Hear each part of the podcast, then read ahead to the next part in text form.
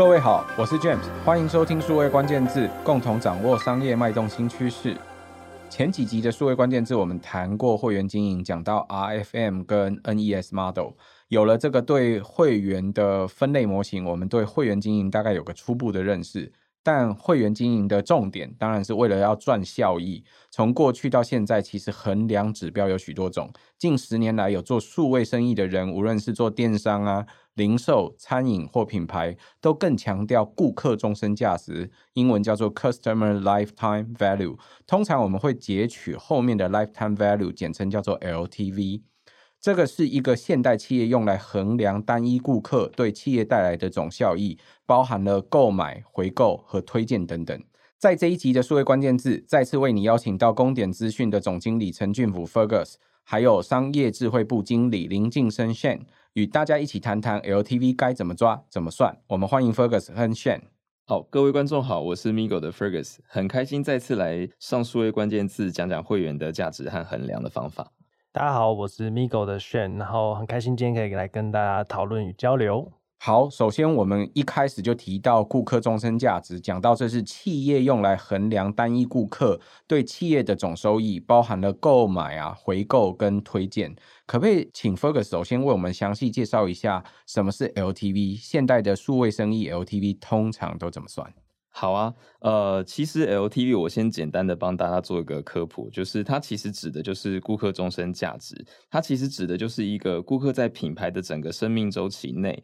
为品牌贡献的一个总价值的计算。那 LTV 它其实可以帮助品牌去制定更精准的营销策略，去提高顾客的留存率和收入。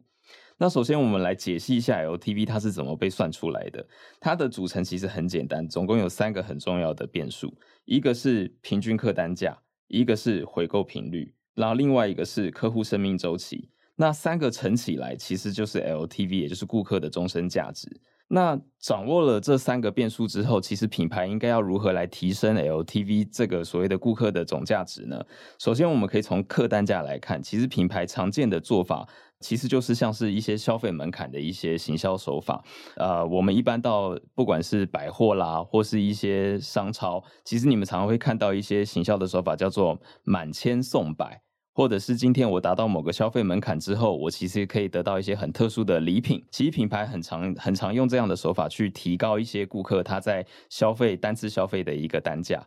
那另外的话，在回购频率的部分，品牌又是如何去做？其实常见的几种情形，我们举两个。一个是像有些品牌，他们会去在你消费之后，他其实会去发放一个优惠券。那这个优惠券呢，它是要在下一次消费的时候才能使用，而且这个优惠券它有一个使用的期限。那想象中就是可能过去假设你你今天在做的生意是客户平常可能跟你互动是半年来一次。可是你今天可以在某一次的消费之后去送他一个优惠券，而且是在两个月内会到期。那你今天就有机会去鼓励消费者，其实在两个月之内，他就会再回来跟你做第二次的消费。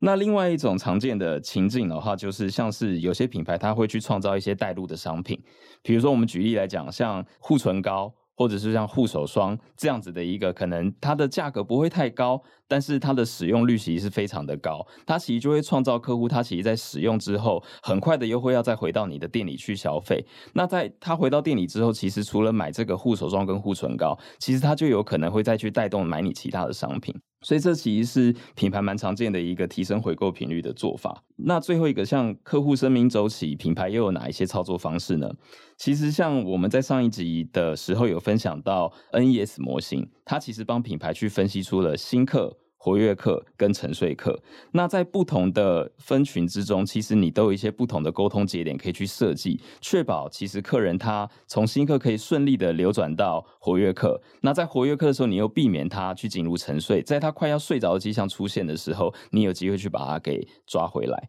那当然，其实像生命周期这边，其实有非常多的延展，我们或许可以在下一次的分享里面，我们去展开更多。那品牌算了 LTV 之后，其实也有一个很直接的应用，就是。像它其实会去影响品牌在制定一些会员的策略的时候，它在会员等级的设计、不同门槛的一些计算跟挑选，它其实搭配我们刚前面讲的，像不管是优惠券或是一些代入商品，它去提供一些呃鼓励消费的一些持续的行销行为。那算出 LTV 之后，其实品牌还有一个比较长远的战略可以去做一个制定哦。像我们讲品牌，当它开始现在很流行，大家在谈会员经济，所以很多品牌都开始去思考，过去我可能没有好好思考过的一些会员的制度。到底它可以如何去结合 LTV 去产生一个更好的策略？像其实当今天品牌有了 LTV 这样子的概念之后，对于高 LTV 的顾客，其实它可以去提供一个更专属的优惠和服务来鼓励持续消费；而对于低 LTV 的顾客，则可以去提供更促销的一些活动来促使他往更高的等级去移动。那每一个会员的等级的门槛，其实也可以结合我们前面讲到，不管是客单价的计算，或是有些的会员等级，其实你是想要去鼓励他回来更多次。从频次的的门槛下手，从消费金额的门槛下手，都是你可以去制定，透过 LTV 的计算之后去制定你的会员策略一个很好的方法。其实，如果我们来计算顾客的终身价值，尤其是现在各位都在做会员经营的时候，就会碰到几个很关键的 key point。第一个是平均客单价，就是每一次顾客来呃你的店里或到你的线上去消费的时候，他消费了大约平均多少钱？第二件事情是他回过头来回购的频率如何？譬如说他是一个礼拜就回来一次，三个月就回来一次，六个月就会回来一次不等。第三件事情是客户的生命周期，它通常大概如果按照 NES 的分类，它不是在新客，就是在你的既有客户或者是你的活跃客里面。那基本上如果进到呃沉睡或者是睡得叫不醒之后，那个要处理的方法可能又不太一样。那主要刚刚说的这几种客单价、频次跟生命周期都有不同的演算或计算方法，在不同行业里面，客单价。频率跟生命周期的演算当然都不太一样。那首先呢，如果要提升客单价，常见的手段，比如说满千送百，有不同的额度等等，是刚刚 Fergus 提到的第一种呃刺激的方法。第二块回购频率，通常讲的就是多久就会回购一次。那回购还分成你的顾客，其实过一段时间还是有进店过来逛逛啊，但他不一定有消费。所以你除了逛之外，另外一种刺激的方法是提升它的提袋率，就是是不是有期间限定的商品啊，或其他特殊的模式，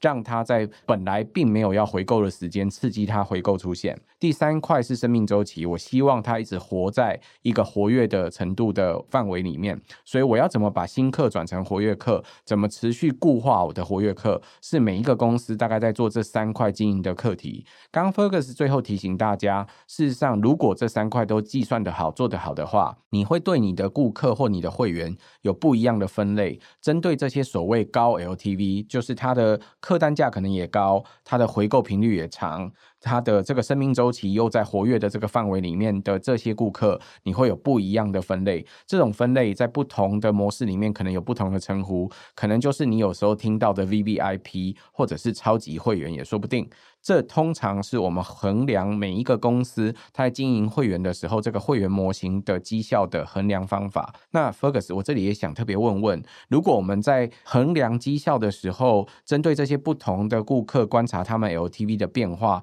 知道他某些 LTV 变高，某些 LTV 变低，通常我们在做行销的时候，会特别针对这些 LTV 变低的，可能会做一些不一样的手段。另外一种是我在衡量的时候，我就可以直接靠 LTV。算出这些所谓的未来收入，我们用这种消费的模式、消费的这个计算来算作 LTV 的衡量指标，够吗？是唯一的衡量计算方法吗？我对这一题的答案是，它是，但它也不是全部哦。但是为什么它是呢？我们可以从。呃，LTV 它其实目前的一个整个计算，其实围绕着就是客人的消费，也就是钱的部分。那我觉得所有的品牌、所有的企业，其实它一定是要从一个获利去赚钱的一个角度出发。所以，其实从钱的部分去计算 LTV，并且用这个 LTV 去做我一切的行销活动、营销活动的一个整体衡量，我觉得它是没有错的。那同样的，当我今天如果我的 LTV 计算得好，其实我对于我每一年我的预期营收，我的一些营销活动，我的成本如何配置，它绝对会是有一定的帮助。但为什么我又提到说它是，但却又不是全部呢？那这边其实我们就可以来想想看的是，其实我们今天我们自己也是很多品牌的会员。那我们自己其实随着年龄的变化，随着收入的变化，其实我们会对品牌产生不同的贡献。当然，从钱的角度，随着我的收入变化，其实我可能有机会去投入在品牌的消费就会有一些不同。但是如今，其实像很多品牌，他会跟我们去做很多的行销互动。我们在参与这些品牌活动的时候，我不一定是透过消费这样的行为来跟品牌互动。难道我这些互动它就不是我的顾客价值吗？所以其实，呃，我们回到 LTV 的这个观点哦，就是其实品牌在衡量它的终身价值的时候啊，过去当然我们应该说一直以来其实都是用回购率和客单价，还有生命周期，如同我们前面提到的这些情境去做操作。但是很多品牌在经营多年以后啊，他也会发现到，其实在有限的操作情境下。顾客率和客单，它其实都会在一个稳定的数字，也就是说，其实这代表的是这个品牌其实已经很稳定的在经营它的会员了。但是它反过来的问题就会是，那我要如何去做出一些新的突破？所以其实我们也观察到很多的品牌，它在经营会员一段时间之后啊，它都会去尝试，不管是去建立一些新的分群，或者是去建立一些新的标签，它其实就是希望去透过一些数据的挖掘，去找到一些新的行销机会点，去突破一下它的现状。所以，其实如同上一次我们谈到 ifrn 和 NS 模型的时候有聊到的，呃，在如今数位发展又更进步的一个时代下，很多的顾客足迹和行为又可以被更好的辨识和收集。所以，其实品牌可以借由一些数位节点的设计，去探索更多的顾客回应和顾客价值。所以我们主张一个顾客能够贡献给品牌的价值，不是只有消费力而已。也就是说，除了针对消费表现这方面的操作外，品牌还有很多可以创造营收的机会点，我们可以去协助品牌去把它计算出来。举例来说，像大部分的情况下，呃，像我刚前面提到，随着年龄的变化，我们就讲年轻的顾客，其实在对于品牌而言，可能是收入没有中年客户高，但是可能相对的比较愿意参与品牌的活动。如果是在以往的认定下，品牌可能会不小心忽略了这一批族群，因为他们不会去特别关注到这一群消费力比较没有那么出众的群体，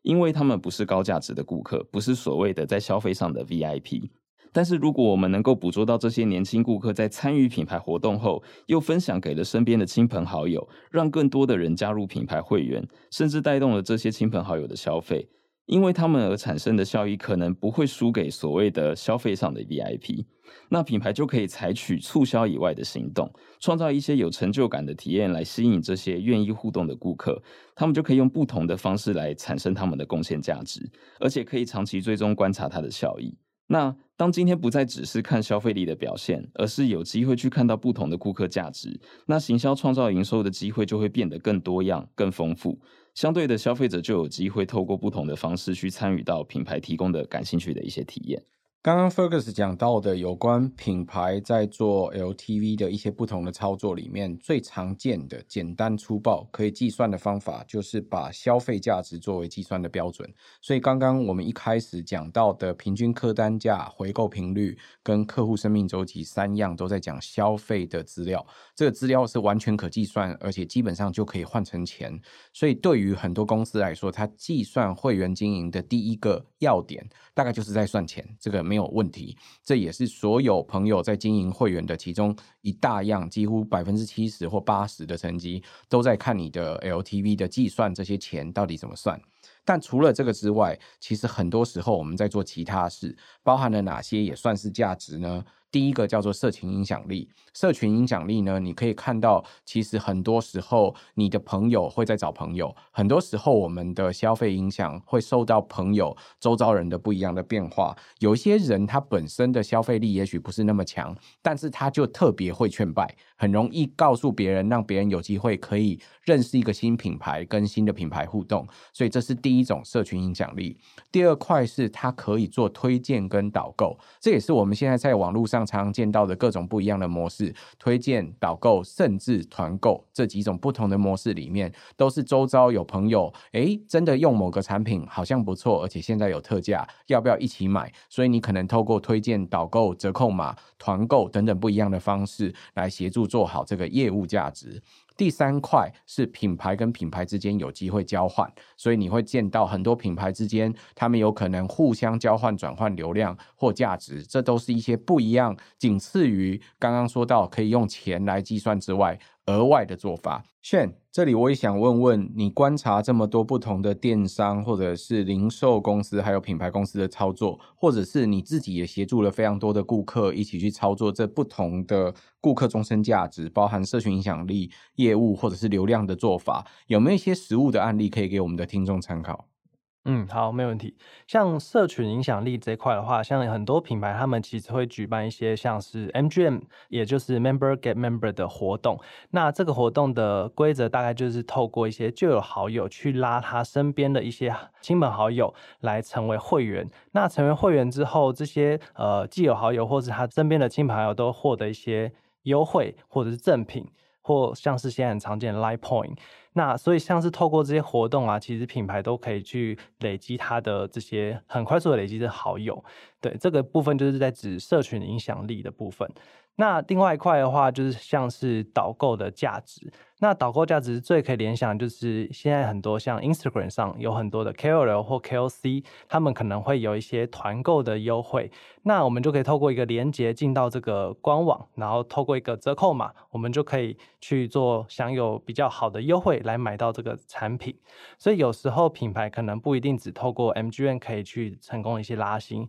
那有时候也可以透过这种导购的行为，让一些还不是会员的。这些好友，然后成为了第一次的首购之后，他也就是成为了品牌的会员。所以在拉新这块的话，其实也有很多的方法，像是接下来要讲的就是流量的价值这块。那不同的品牌之间，他们可能会有一些异业的合作，像先前有一个知名的火锅店青花椒，然后他有跟一个炸鸡店去做一个联名的商品。那这个联名的活动当中，其实也吸引了很多的。顾客去吃这样子的套餐，然后也成了会员，所以这个品牌之间在流量互换的时候，其实也会是一个很好的方法。像刚刚提到的几种顾客终身价值不同的衡量方法或不同的操作模式，讲到社群影响力的时候，特别讲到一个叫 MGM（Member Get Member） 的方法。很多时候，呃，你得到的低消费的这些顾客，不见得他没有办法帮你产生出其他的价值。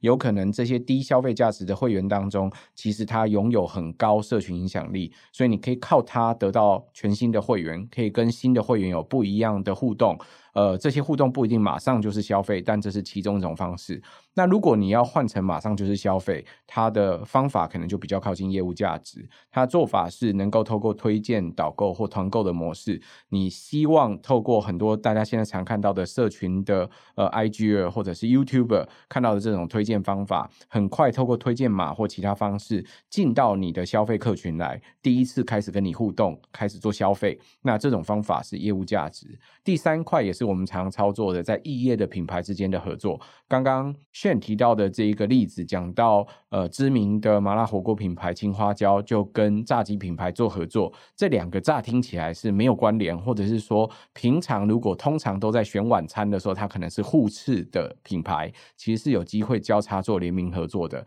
透过交叉联名合作，让不同的品牌族群互相认识对方的品牌，这是另外一种常见操作流量价值转换依据，所以有这三种不同的顾客终身价值的操作模式。顾客终身价值是一个衡量会员经营方法的指标的一种依据。今天很感谢 Fergus 跟 Shane 来帮我们分享怎么样衡量顾客终身价值，怎么去计算会员经营的绩效。很谢谢 Fergus 跟 Shane，谢谢谢谢，感谢各位在线上收听。如果喜欢我们的节目，请多帮我们转发、宣传或点赞。我们下周再会，拜拜。拜拜。拜拜。